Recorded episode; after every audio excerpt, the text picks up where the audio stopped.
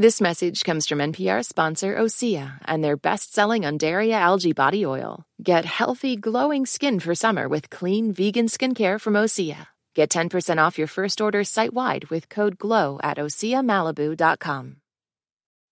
Esto es Rambulante desde NPR, soy Daniel Alarcón. Eran los años 70 y a 5.300 metros sobre el nivel del mar, en la montaña Chacaltaya, en Bolivia, hacía muchísimo frío. Su triple cumbre estaba cubierta de nieve y el viento helado era constante y soplaba fuerte. Allí arriba, en el imponente glaciar que miraba hacia la ciudad del Alto, estaba la estación de esquí más alta del mundo. Entonces era, la panorama era muy blanco nomás, toda la montaña, blanquito. Era muy bonito y les gustaba a los visitantes. Él es Samuel Mendoza, de 63 años. Trabajó con su padre Alfonso en la estación de esquí desde que tenía unos 15 los dos pasaban semanas enteras ahí arriba, en la montaña, y solo bajaba una o dos veces al mes a su casa en el alto, a más o menos una hora de distancia. Así, Samuel se acostumbró a vivir en ese mundo, en ese ambiente helado. Bueno, el clima era bastante frío. Ponías un balde de agua, rápido se ve congelar. Casi todo el año se podía esquiar, todo el año. Había bastante nieve. Trabajo no le faltaba, se encargaba principalmente de operar el ski lift, el medio de transporte en el que los esquiadores subían desde la cabaña donde estaba el motor hasta la cumbre, para desde allí hacer el descenso por las laderas del glaciar. Este estaba compuesto por solo tres elementos, un cable de acero larguísimo, postes instalados en la pista de esquí y poleas. Durante el año llegaban esquiadores de todo tipo, novatos y profesionales. Venían de diferentes ciudades de Bolivia y de todas partes del mundo, Brasil, Italia, Alemania, Estados Unidos, Francia, la pista llegó a ser el lugar de práctica del equipo olímpico de esquí boliviano, y ahí mismo se realizaron campeonatos sudamericanos. Samuel casi siempre estaba en la cabaña del motor. Otras veces solía atender a los visitantes en el refugio que había ahí arriba, una cabaña cómoda y caliente con chimenea, mesitas y sillas para descansar. Además había una pequeña cafetería donde vendían bebidas y comida. Era un ambiente ameno que no solo atraía a los esquiadores, Samuel recuerda que la gente que visitaba el lugar hacía todo tipo de actividades. Hacían muñecos de nieve, alzaban un poco de nieve, entonces hacían como el, eh, comían como helado. Se llevaban refresco y con ese mezclaban para que tenga el color. Una Coca-Cola, así. Jugaban a guerra de bolas de nieve, se acostaban en el suelo y hacían figuras con sus cuerpos. Y algunos subían el primer pico y ahí bajaban deslizándose con plásticos. Y algunos como trineo también traían. Toda la carretera bajaban con trineos. Algunos llevaban llantas de goma grandes, se subían en ellas y se deslizaban desde una de las cumbres del glaciar. Otros llevaban su comida para hacer picnics o caminaban por las rutas que había cerca del refugio. A Samuel le encantaba estar allí. Era un lugar lleno de vida. Parecía que el sonido de la gente conversando, de las risas, de los esquís sobre la nieve, nunca se iba a acabar los visitantes decían, estos nieves son eternos, nunca no se van a perder. La pista de esquí siempre va a ser hasta el último. Nuestras montañas son eternos. Pero todo lo que le daba vida a la montaña Chacaltaya estaba en riesgo de desaparecer. Una breve pausa y volvemos.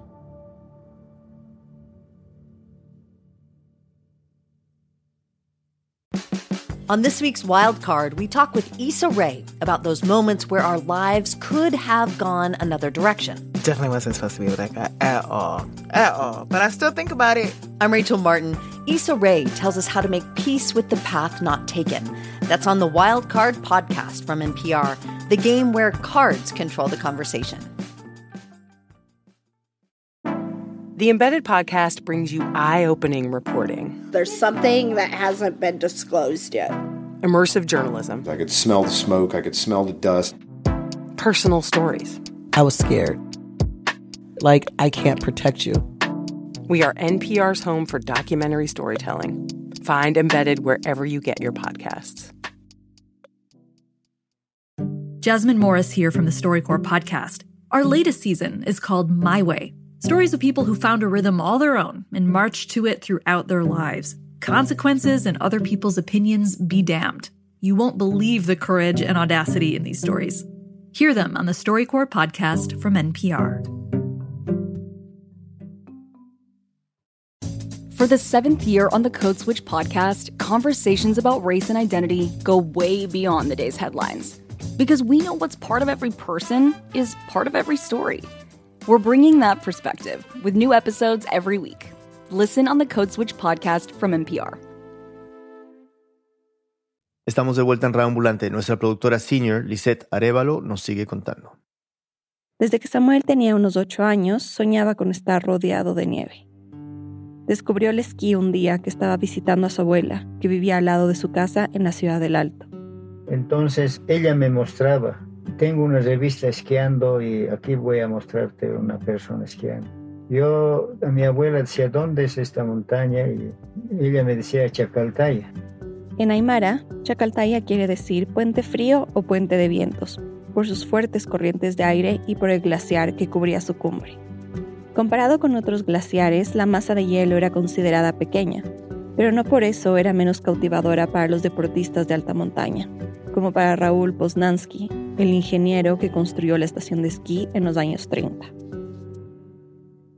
Nacido en Reino Unido en 1913, Poznansky llegó a Bolivia en brazos de sus padres cuando se instalaron ahí por el trabajo de su papá, un ingeniero naval y comerciante de caucho austriaco.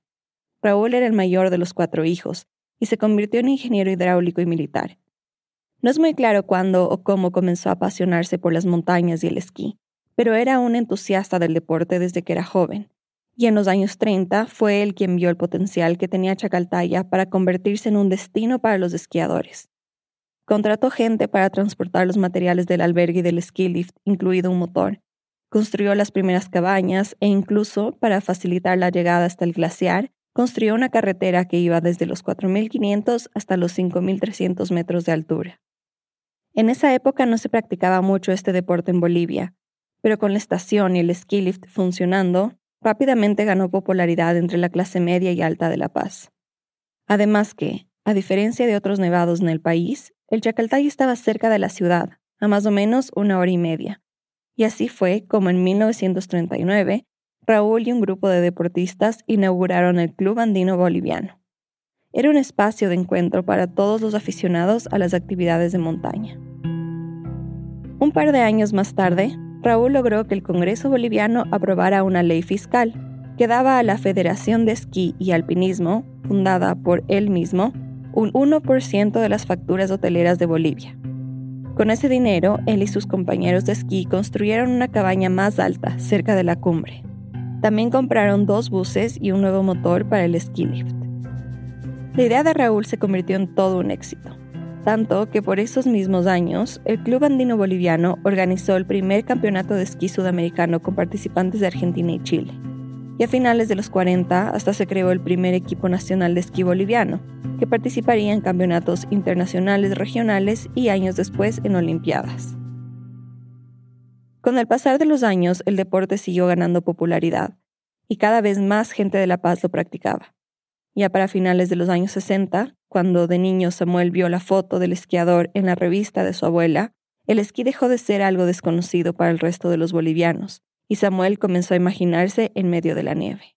Entonces en la revista yo vi una persona haciendo un descenso, cargó su mochila, todo. Y yo decía, algún día voy a conocer y voy a ser así como él también, haciendo un descenso, decía. No parecía un sueño descabellado. Toda su vida había crecido viendo al Chacaltaya. Sentía que la montaña estaba cerca, al alcance de sus manos, y que ir no sería tan difícil. En especial porque su padre ya trabajaba en la estación de esquí con el Club Andino Boliviano, y a esa edad ni se puso a pensar en que para esquiar necesitaría el equipo. Las botas, los esquís, los bastones, la ropa, las gafas, algo que era muy caro para sus padres. Tenían cinco hijos, Samuel era el del medio, y no es que su papá ganara mucho en su trabajo en el refugio. En esa época los visitantes pagaban muy poquito por entrar, solo 10 centavos de dólar, y quienes quisieran podían pagar una cuota mensual para ser socios del Club Andino Boliviano y usar las instalaciones indefinidamente.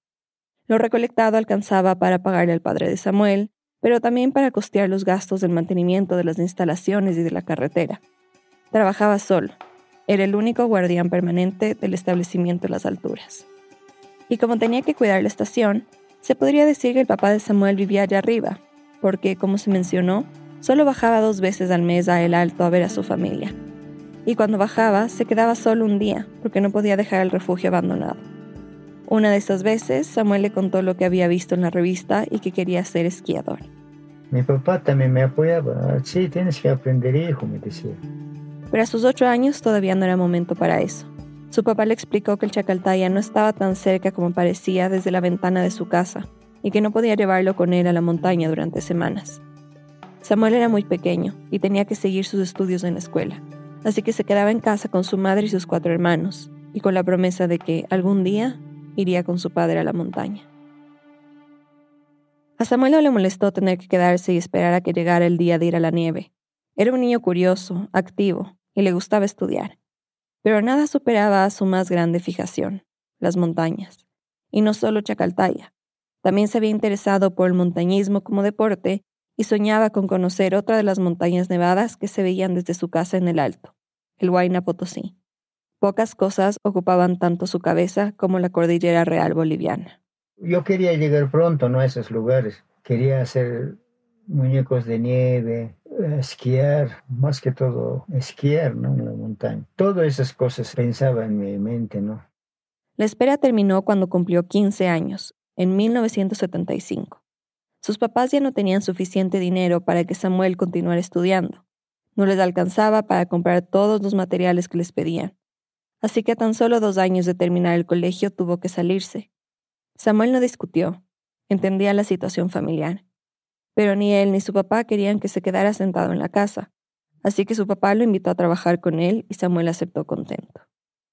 La primera vez que Samuel subió al Chacaltaya, su padre y él salieron de la casa a las seis de la mañana. Como solía hacer su papá algunas veces, se subieron al minibús que transportaba a los mineros. En Chacaltaya había, y sigue habiendo, varias minas de explotación de distintos minerales. Después de un poco más de una hora de trayecto, llegaron a una estación, y ahí comenzaron a caminar cuesta arriba por la carretera. Caminamos varios kilómetros, poco a poco, poco a poco, me cansé yo y llegamos ahí. Y me ha hecho frío ese día. Igual iba abrigado, y a su papá conocía bien ese frío, y lo había preparado con una buena chaqueta, botas de goma, guantes y gafas para proteger sus ojos de la nevada o del reflejo del sol sobre la nieve. Cuando se fueron aproximando a la estación de esquí, Samuel vio de lejos una cabaña de estilo alpino, paredes de madera y techo en forma triangular. Estaba en uno de los bordes de la montaña. Ahí funcionaba el refugio donde los visitantes solían resguardarse para tomar un mate de coca y comer. Miró a su alrededor y se impresionó. Todo era blanco. Cuando he conocido por primera vez la nieve, para mí ha sido un lugar muy bonito, la montaña con bastante nieve. Y yo ese día me sentí muy alegre y muy feliz. Llegaron alrededor de las 10 de la mañana. Entraron a una cabaña de madera donde estaba el motor del ski lift y el dormitorio donde su papá pasaba las noches. Era pequeño y no había más que la cama donde dormirían los dos. Como Samuel no estaba aclimatado a estar a más de 5.000 metros sobre el nivel del mar, comenzó a sentir mal de altura enseguida. Le dolía la cabeza, tenía ganas de vomitar, así que se quedó descansando. Al día siguiente se despertó sintiéndose mejor. Salió de la cabaña y miró a su alrededor. Muy bonito, casi cerca al cielo ya. Puedes ver otras cordilleras de más allá, ¿no? Iguayna Potosí, Condoriri, Jancoma, Lago Titicaca al otro lado se ve. También se ve el Sajama, el nevado más alto del país, una parte de la ciudad del Alto y otra parte de la ciudad de La Paz. Samuel se sentía en las nubes. Enseguida su papá le pidió que lo ayudara a manejar el ski lift. Le dio indicaciones como que debía poner agua y gasolina en el motor y mantenerlo prendido desde las 9 hasta las 5 para que los esquiadores pudieran subirse cuando quisieran. Era un trabajo que requería mucha concentración y responsabilidad, porque si no manejaban bien el motor, los esquiadores podrían accidentarse, así que a veces ni siquiera podían parar para comer, especialmente los fines de semana, que era cuando había más gente. Entre semana, en cambio, quienes más visitaban la montaña eran los andinistas, que iban con guías turísticos a practicar escalada, a hacer trekking por algunas rutas o para subir a alguna de las cumbres para tomar fotos del paisaje. En esos días que no había esquiadores, Samuel se encargaba de hacerle mantenimiento al cable del ski lift, engrasar las poleas y a veces desenterrar el cable que solía quedarse debajo de las nevadas fuertes. Según Samuel, él y su papá eran los únicos que trabajaban todo el año directamente para el Club Andino Boliviano. Así que además de operar el ski lift, se encargaban también de limpiar todas las instalaciones, los baños, la cafetería y el refugio donde había camas para que los deportistas pudieran pasar la noche o descansar. Recibían un sueldo por todo este trabajo. No era mucho, no les alcanzaba ni para cubrir sus gastos y los de su familia en el alto. En la cafetería del refugio había otros empleados que a veces eran contratados por el club para vender sus productos allá arriba. Como había mucha gente, era rentable. Vendían chocolate caliente, sándwich, mates. Eran comidas sencillas, fáciles de preparar, y que podían hacer sirviendo el mismo hielo del glaciar. No podían ofrecer mucho más porque llevar la comida o leña a esa altura desde La Paz o el Alto no era fácil, en especial por las fuertes nevadas que solían tapar la carretera o hacerla resbaladiza. Era un trabajo duro y vivir en la montaña no era sencillo. Pero desde la primera temporada que Samuel pasó de Chacaltaya, se enamoró. Me sentía feliz estar en esas alturas, ver buena panorama. Sobre todo porque ya ahí, en esas primeras semanas, pudo intentar lo que siempre había querido, esquiar. Un día con pocos visitantes, Samuel le pidió prestados a su papá los equipos que el Club Andino Boliviano tenía para alquiler en la estación. Su papá le buscó unas botas, esquís, palos y un casco. Samuel estaba muy emocionado, aunque no tenía claro cómo debía ponerse todo ese equipo.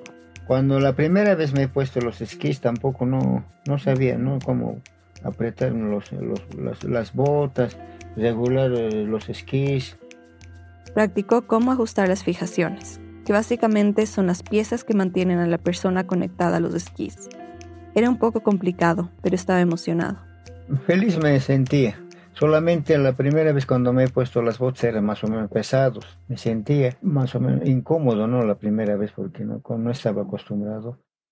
Cuando se paró para comenzar a ir a la pista de esquí, sentía que se resbalaba. Se apoyaba con los bastones, pero se sentía inseguro.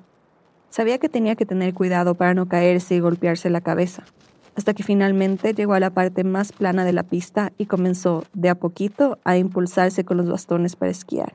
Entonces he empezado a querer dar la curva al otro lado, a la izquierda, a la derecha. Ya más o menos ya he dominado. Después ya me he entrado a... Hay un lugarcito que se llama pista de tontos, llamaban pista de los tontos. La llamaban así porque era más plana que el resto, perfecta para principiantes como él. Pero aunque fuera la más fácil, igual se lastimó la rodilla cuando intentó hacer un giro a la izquierda en una pequeña curva. Pero eso no le importó. Esquió una media hora más o menos y se resguardó en el refugio cuando empezó a nevar. Estaba contento. Quería dedicarse a ello.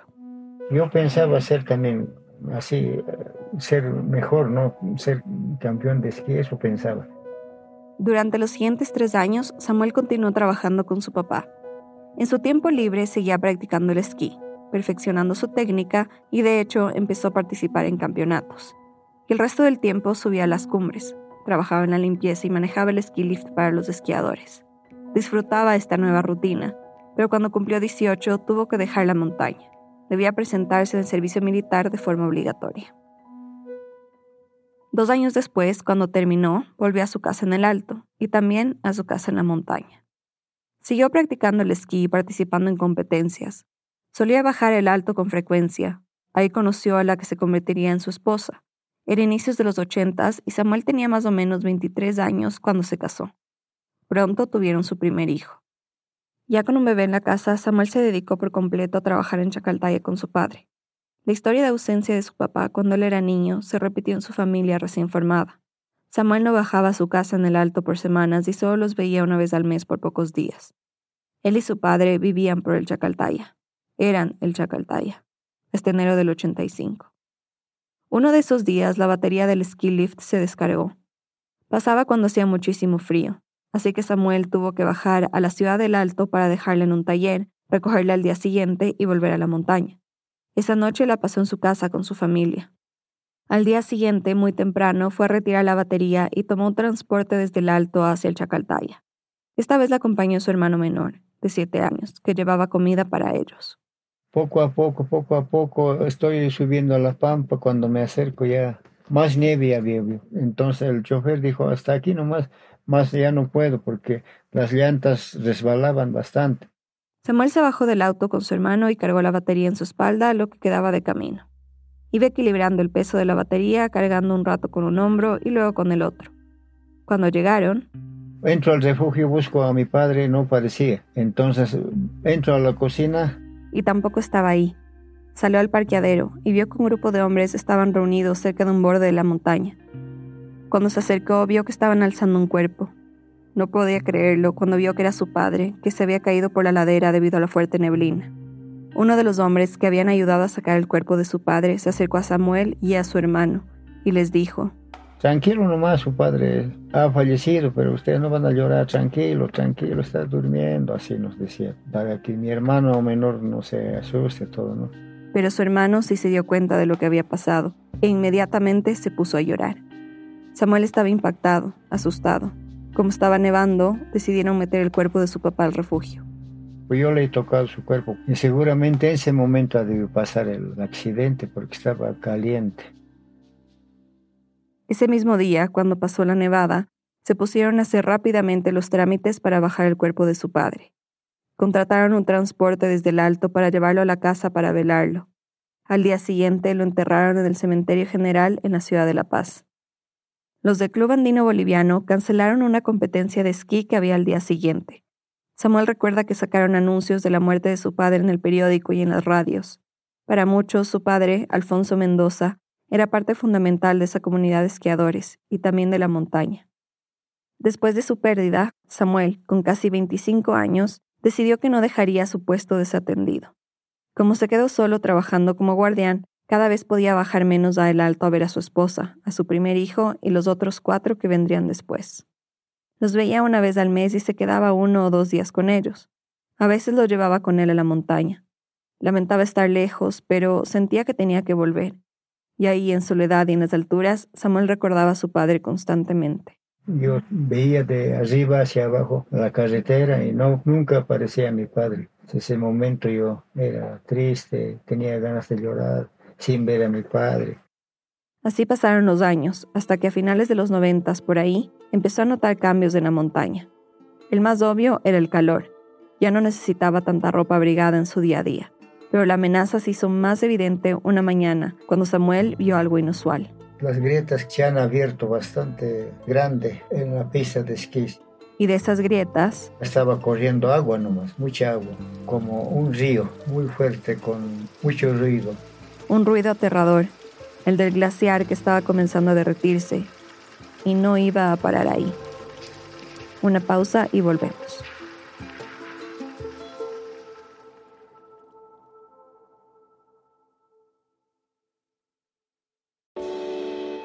Is everyone so obsessed with traditional wives or trad wives on social media? This week, we're talking about the viral videos of women making marshmallows and mozzarella from scratch, and how behind the sheen of calm kitchens and cute fits, there's some interesting pessimism about our modern world. And that's worth digging into. Next time on It's Been a Minute from NPR. Summer is for going to the movie theater because it's too hot to stay home. It's for driving with the windows down, listening to your favorite music. It's for stretching out while you're on vacation to gobble up a TV show. For a guide to some of the TV, movies, and music we are most excited about this summer, listen to the Pop Culture Happy Hour podcast from NPR. I'm Rachel Martin. You probably know how interview podcasts with famous people usually go. There's a host, a guest, and a light Q&A. But on Wildcard, we have ripped up the typical script. It's a new podcast from NPR where I invite actors, artists, and comedians to play a game using a special deck of cards to talk about some of life's biggest questions. Listen to Wildcard wherever you get your podcasts, only from NPR. I'm Jesse Thorne. Why did Cola Scola write a bonkers, extremely fictionalized play about Mary Todd Lincoln? Well, you know, it was 2020 and we were all so isolated. I, I just started doing research. Uh, but the truth is, I, no, I just thought of it. We'll talk about that and more on Bullseye from MaximumFun.org and NPR. Estamos de vuelta en Reambulante. Soy Daniel Alarcón. Antes de la pausa conocimos a Samuel Mendoza y los mejores años de la estación de esquí más alta del mundo, en el glaciar de Chacaltaya. Pero para los años 90, Samuel comenzó a notar un cambio en la montaña. El glaciar se estaba derritiendo. Nuestra productora senior Lizeth Arevalo nos sigue contando. Esos cambios que Samuel comenzó a notar con más frecuencia se debían a El Niño, un fenómeno natural atmosférico causado por el calentamiento gradual del Océano Pacífico y que influye en el clima de varias partes del mundo. El niño ya había afectado fuertemente a Bolivia en el siglo XIX, también a mediados de los 70, cuando llegó a inicios de los 80 y cuando volvió a golpear a Bolivia a finales de los 90. En esa época, la misma en que Samuel observaba cambios, el niño alteró el ciclo del agua en el país. En algunas zonas hubo inundaciones, mientras que en otras, como la del altiplano donde está Chacaltaya, hubo fuertes sequías. Eso, claro, causó que nevara menos en la cumbre durante el verano boliviano, y por lo tanto no había suficiente nieve para que se acumulara sobre el glaciar y lo protegiera de los rayos del sol. Así que cuando el hielo del glaciar quedó expuesto a la radiación, se comenzó a derretir de a poco, y eso provocó otro efecto de calentamiento más. Cuando un glaciar se derrite, su lengua, que es la marca en la roca que delimita lo que es el hielo y el valle, retrocede, y la roca que está debajo queda expuesta y cuando esa roca negra recibe los rayos del sol, también calienta todo lo que está a su alrededor. Es algo que se conoce como efecto de borde. Todo esto causó que para finales de los 90 y comienzos de los 2000, el glaciar perdiera irreversiblemente la mitad de su espesor, dos terceras partes de su volumen total y el área de su superficie se redujo en más de un 40%. Y Samuel, claro que notó cómo los efectos empeoraban ya empezaba a hacer mucho calor. Cada octubre, entre noviembre, ya hacía más calor, más calor y corría ya mucha agua. Pucha, el agua como río bajaba ya hasta abajo.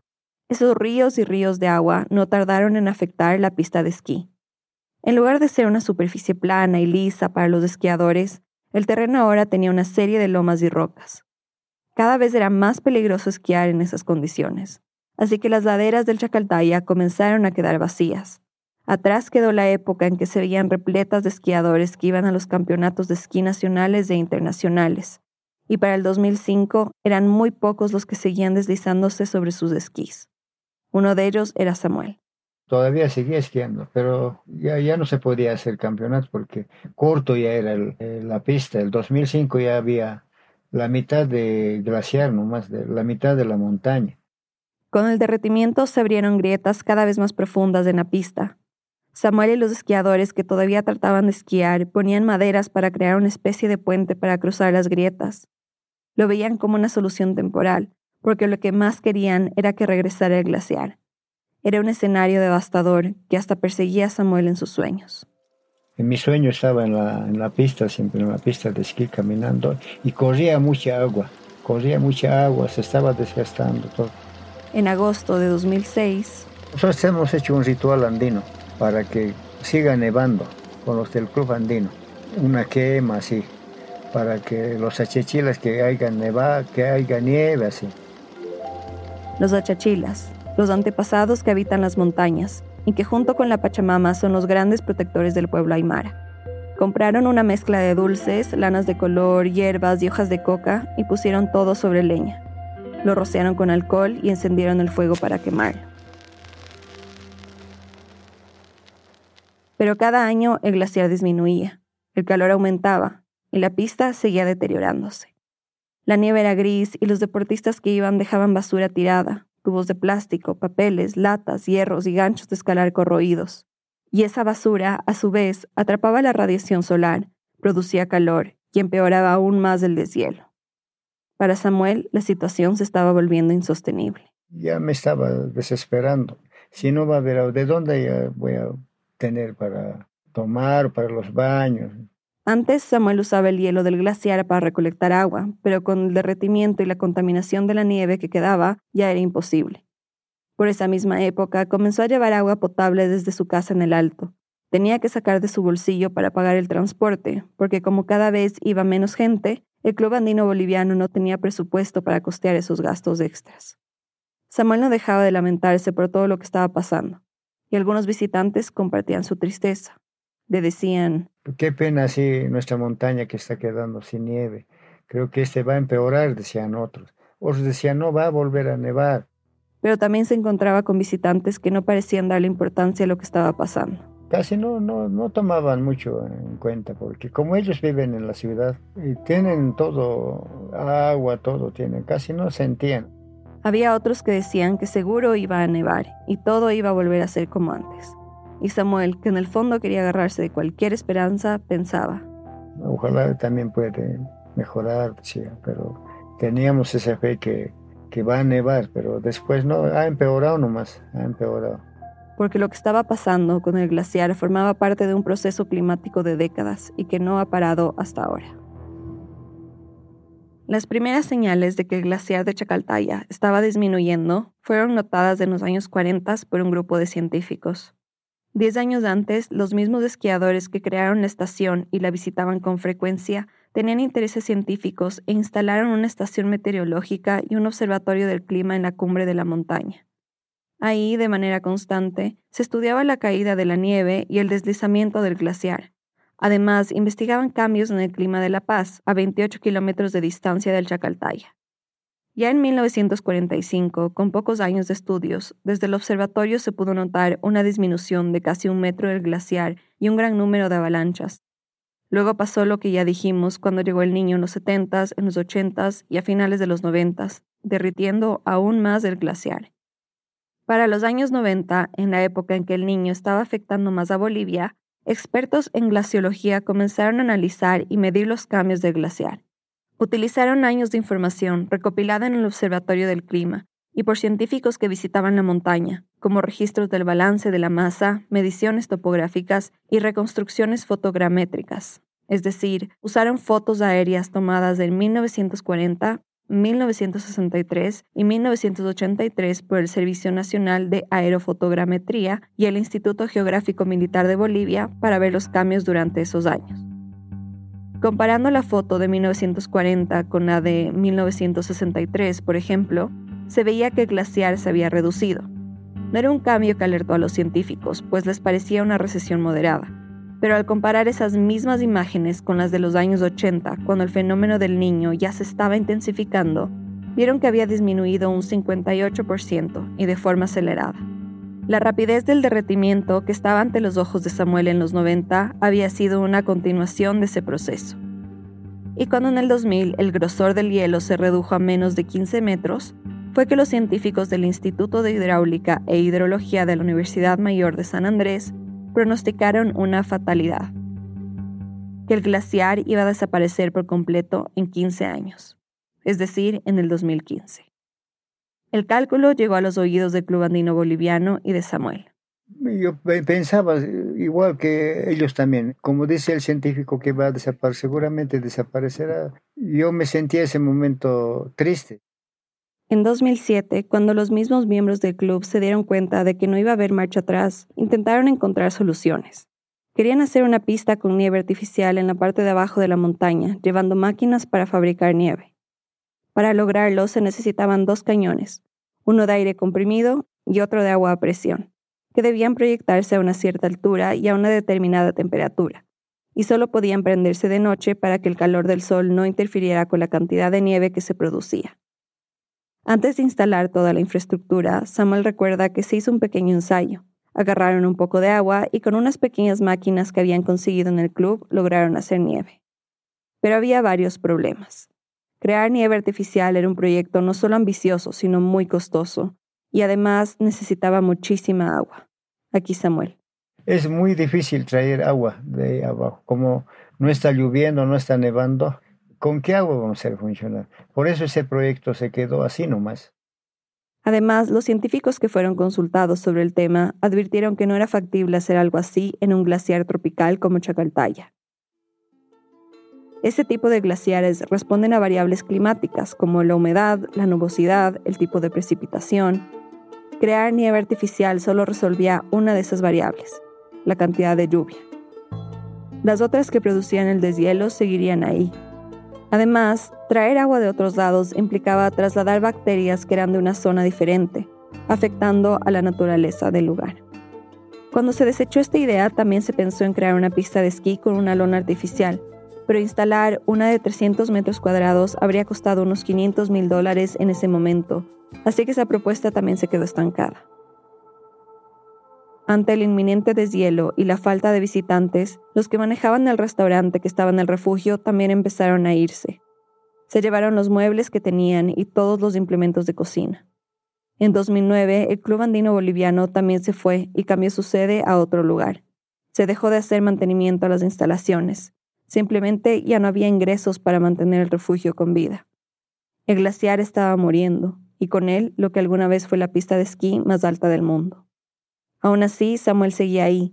No perdía la esperanza. Estaba decidido a no dejar la montaña. Siempre pedía yo, cada que esté así nublándose, para que caiga nieve. Y sí, la nieve volvía, pero solo por periodos cortos. Caía y rápidamente se derretía. No había condiciones para que se volviera a cubrir la cumbre con hielo. Y así, en 2009, el glaciar de Chacaltaya desapareció, seis años antes de lo que habían pronosticado los científicos en el 2001. Y aunque se sabía cuáles eran las condiciones climáticas que habían contribuido al deshielo, en ese momento no se sabía ciencia cierta por qué había desaparecido tan rápidamente. Bueno, lo que ya podemos decir con certeza es que la contaminación urbana llega hasta Chacaltaya. Eres Isabel Moreno, científica boliviana que ha estudiado la geología de los glaciares. Desde hace 10 años, desde el Observatorio de la Universidad Mayor de San Andrés en Chacaltaya, investiga el cambio climático, los aerosoles y los gases en Bolivia. Con el trabajo que ella y un extenso grupo de científicos de la universidad ha realizado, han podido determinar que hay efectos directos e indirectos en los glaciares que son producidos por la contaminación del aire. Y antes de entrar en la explicación que me dio Isabel, quiero primero explicar qué compone el aire que llega a la montaña. Entonces, estas partículas se llaman aerosoles y son pequeñitas, menos de un quinto del diámetro de un cabello, chiquitísimas. Así que estas partículas existen en la naturaleza por emisiones del polvo, volcánicas, emisiones de los hongos. Estas partículas existen para que alrededor de ellas se condense el vapor del agua que está en el aire y se formen nubes. Y de ahí, pues pasan muchas cosas. Estas gotitas se pueden encontrar o se pueden ir a una zona de aire frío y congelarse y caer en forma de nieve. Así que se necesita esto para generar precipitación. Pero en el aire también están las partículas que generan el humo industrial o los vehículos de las ciudades. Y esto nos lleva al primer efecto indirecto que tiene la calidad del aire en el deshielo, porque la mezcla de estos dos tipos de partículas, las de la naturaleza y las industriales, hace que se multipliquen los núcleos de condensación en el aire. Entonces, el vapor de agua que está disponible en la atmósfera, que es el mismo, se reparte en todos estos, pero haciendo gotitas todavía más chiquitas. Y puede ser que estas gotitas, de ser tan chiquitas, ya no se encuentren y coagulen y crezcan, ¿no? Y formen una gota grande, gorda, negra que cae, ¿no? O como una la parte baja de las nubes oscuras, ¿no? Necesitas gotas grandes. Como son muchas chiquitas, ya son como, digamos, ligeritas. Entonces el viento se las lleva, se lleva la nube, se lleva la humedad, pero ya no llega a precipitar. No llueve y tampoco neva. Y como ya dijimos antes, la nieve es necesaria para cubrir el glaciar y protegerlo de la radiación solar. El segundo efecto indirecto tiene que ver con cómo estas partículas sucias calientan lo que está a su alrededor y crean un efecto de isla de calor un fenómeno causado por la actividad humana que incrementa la temperatura de las ciudades. En los glaciares que están más cerca de las ciudades, en todos los Andes, puedes tener este efecto, ¿no? Al tener todas estas partículas sucias, se calienta el aire que está alrededor del glaciar y esto genera un calentamiento local, ¿no? Como cuando uno está vestido con una chaqueta negra y se pone al sol, pues calienta, uno se calienta y lo propio las partículas, se calientan y alrededor todo lo que está de ellas, el aire que está alrededor de ellas, se calienta. Y eso puede, pues, derretir la nieve que esté alrededor. Y luego está el tercer efecto que es más directo y de la misma manera tiene que ver con estas partículas de la contaminación urbana. Además de calentar el aire alrededor del glaciar, también se posan sobre la nieve y la ensucian van sedimentando y quedan encima de la nieve. Si son partículas que absorben la luz, que absorben la radiación, el glaciar se va a calentar y pues se va a derretir.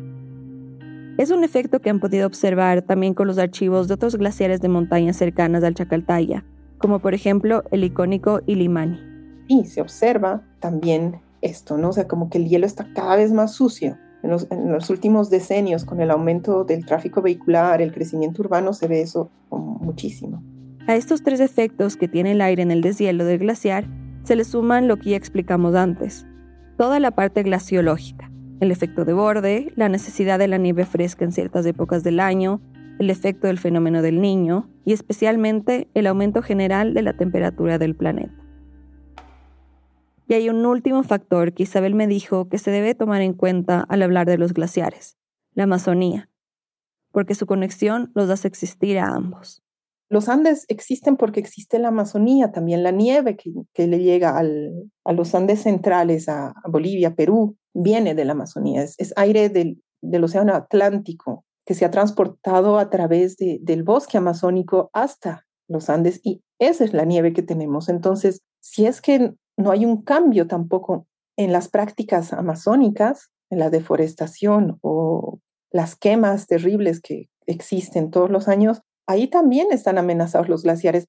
Y por lo tanto, también se pierde mucho a nivel ecosistema. Por ejemplo, se pierde una fuente de agua en época seca para alimentar los bofedales, las turberas de la montaña. Que son un tipo de humedal que acumula superficialmente agua. Y estas turberas tienen muchas funciones, son como una esponja gigante que permite que el agua que llueve entre hasta la napa freática, que se recarguen las aguas subterráneas que utilizan muchas personas. Las napas o capas freáticas se encuentran a una leve profundidad del nivel del suelo. Y, como dice Isabel, estas napas que acumulan agua subterránea son las que alimentan a las personas de agua dulce a través de pozos, por ejemplo.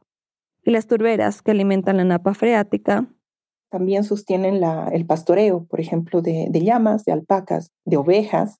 Y cuando ya no puedes mantener vivo este ecosistema, ya no puedes mantener pastoreo, ya no puedes tener sustento para las comunidades que viven allá. Entonces, la gente que vive en esas comunidades comienza a migrar a la ciudad, y a su vez las ciudades también se ven afectadas porque sin las aguas del deshielo glacial se pone en riesgo el abastecimiento de agua potable y la energía hidroeléctrica en ciudades grandes como el Alto y La Paz. Aunque en teoría los glaciares se podrían reemplazar de forma indirecta con represas de agua para abastecer a las ciudades, los glaciares son una reserva de agua importantísima en todo el mundo. Su retroceso significa que hay menos agua para abastecer los ríos y lagos, poniéndolos en riesgo de secarse, y si bien no hay un río que corre directamente desde el Chacaltaya hacia las ciudades, sí hay ríos emblemáticos de la ciudad de La Paz que nacen cerca del Chacaltaya y se van alimentando en el camino. Y, finalmente, cuando un glaciar se derrite, puede causar daños a comunidades cercanas. Pueden generarse estos lagos y si hay alguna comunidad aguas abajo, puede estar en riesgo de que estos lagos que se forman por el derretimiento glaciar en la, en la punta, en el borde del glaciar, desborden y generen daños a la población que está ahí abajo. No pasó con el Chacaltaya, pero sí en otra parte de Bolivia en 2009, cuando una laguna glaciar en la región de Apolobamba se desbordó y destruyó caminos, mató ganados, arrasó cultivos y dejó aislada a la población de Queara durante meses. Entonces es como una cadena de desastres que pueden ocurrir. Entonces está muy seco todo, cuando llueve no penetra el agua, solo se escurre y hay escasez de agua. Entonces es como un ciclo perverso, ¿no? Que se puede generar. Esto crea todo un proceso de adaptación a una realidad sin glaciares. Y mientras algunas personas ven oportunidades de enero, como la explotación de la piedra que está debajo de los glaciares, bien sea para minería o para utilizarla para construcción, otras sufren otro tipo de consecuencias, Isabel me dijo que hay algo más que pasa cuando desaparece un glaciar, algo intangible. Es un dolor colectivo, es un luto que mm, cuesta mucho porque cambia todo tu contexto. Las personas que están más cerca o que tienen vista, digamos, desde su ventana, un glaciar, cuando lo ven desaparecer o cuando ya lo ven morir, no, no, no te puedes sentir bien, no puedes ignorarlo entonces te genera algo por dentro que puede ser muy fuerte o angustiante. Asimismo, angustiante es como lo siente Samuel. Sin nieve es una pena, es como para llorar. Es como una, un lugar abandonado y es así, así se ve hasta de lejos. Cuando el glaciar desapareció por completo en 2009, la estación de esquí cerró oficialmente. La casa del motor y la casa donde se reunían todos los esquiadores se quedaron en la cumbre, rodeados de tierra y piedras. El Club Andino Boliviano sigue siendo el propietario del terreno, pero ya no es la sede oficial. Samuel me dijo que consideró irse de la montaña y dedicarse a otra cosa, pero en ese entonces estaba llegando a sus 50 años y no creía que sería fácil conseguir otro trabajo. Le faltaba solo unos ocho años para jubilarse y ya no se quedaba tanto tiempo ahí arriba, sino que bajaba con más frecuencia a su casa en el Alto. Así que llegó a un acuerdo con el Club Andino Boliviano para no perder sus aportes a la seguridad social. Gracias a eso, ahora Samuel forma parte del directorio del club como secretario de Obras y Transportes, un título honorario de cierta manera, porque no recibe ningún tipo de remuneración por ello. En 2018, por la falta de agua, dejó de vivir en la montaña por completo. Ya han pasado 14 años desde que el glaciar y lo que le daba vida a la montaña desapareció. Y aún así, Samuel no ha dejado de subir y cuidar el refugio fantasma. Yo estoy subiendo por amor al, a Chacaltaya. Como he vivido también ahí, entonces por eso estoy subiendo, para ver la cabaña. Sube unas tres veces a la semana, a veces lo hace caminando por la carretera desde la base del Chacaltaya. Otras veces pide aventones a los autos que pasan por ahí a los mismos mineros. Lo suele acompañar su hermano mayor, Adolfo, que en los últimos años de funcionamiento de la estación de esquí también trabajó ahí con Samuel. Ahora los dos se dedican a recibir los pocos turistas que suben al Chacaltaya y les cobran una entrada de 15 bolivianos, unos 2 dólares americanos. Pero claro, las visitas no son nada de lo que eran antes.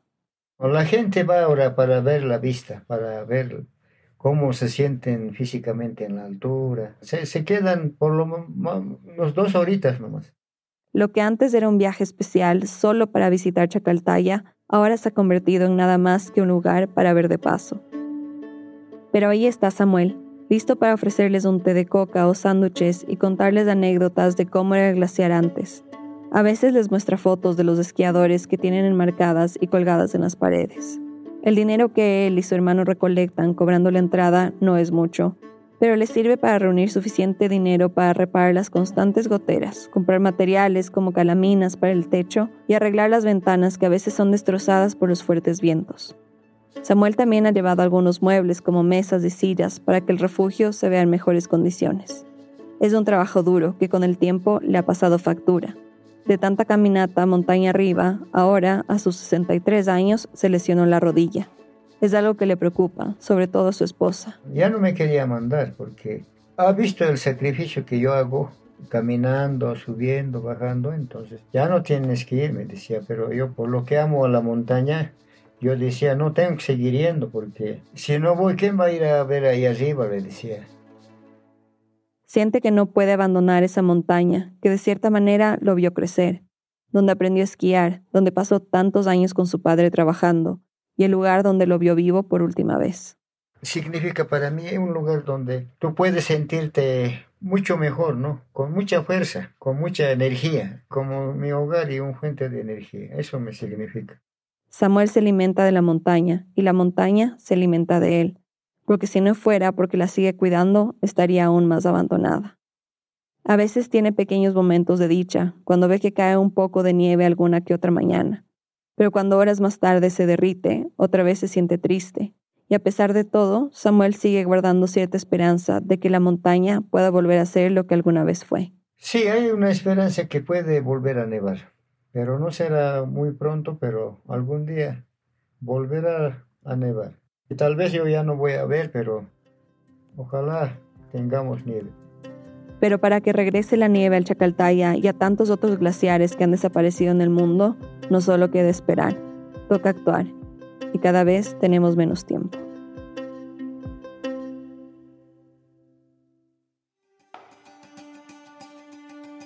Lizeth Arevalos, productora senior de Rambulante, vive en Quito, Ecuador. Esta historia fue editada por Camila Segura, Natalia Sánchez Loaiza y por mí. Bruno Celsa hizo el fact-checking, diseños sonidos de Andrés Aspiri y Ana Tuirán con música original de Ana. El resto del equipo de Rambulante incluye a Paola Leán, Pablo Argüelles, Annelies Casasús, Diego Corso, Emilia Herbeta, Remy Lozano, Selene Mazón, Juan David Naranjo, Ana Páez, Melissa Rabanales, Natalia Ramírez, Barbara Sawhill, David Trujillo, Elsa Liliana Ulloa y Luis Fernando Vargas. Carolina Guerrero es la CEO. Rambulante es un podcast de Rambulante Studios, se produce y se mezcla en el programa Hindenburg Pro. Rambulante cuenta las historias de América Latina, soy Daniel Alarcón, gracias por escuchar.